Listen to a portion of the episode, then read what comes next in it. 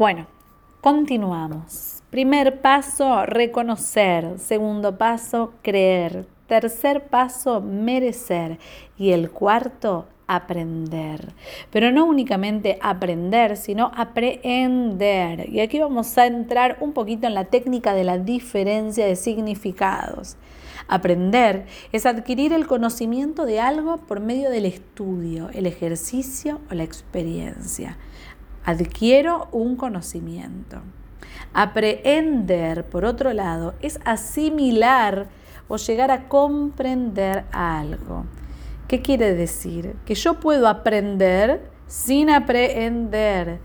¿Y cuán transformacional van a ser mis experiencias si yo solamente aprendo y dejo de tomarme el trabajo que implica asimilar y comprender y hacer lo propio aquello que aprendo?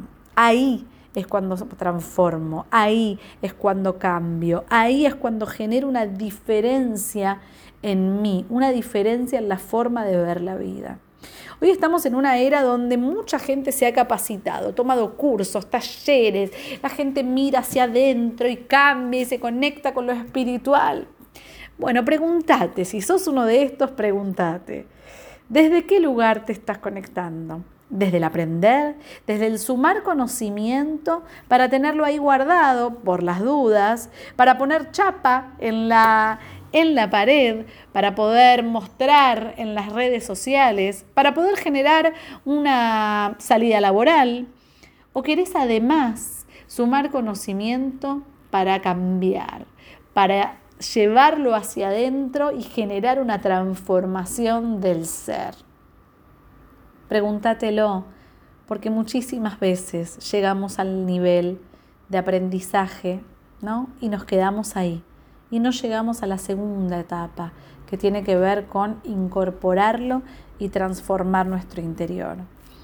Entonces la vida va a haber sido una acumulación de experiencias, una acumulación de conocimiento que nos llevaremos al mundo siguiente, pero no va a haber sido vivida en todo su esplendor.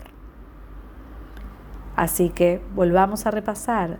Reconozco lo bueno, creo en mí y lo que me está sucediendo.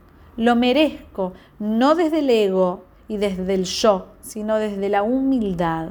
Y ahora aprenderlo, a incorporar y asimilar todo lo bueno que tengo a mi alrededor y en mi vida propia.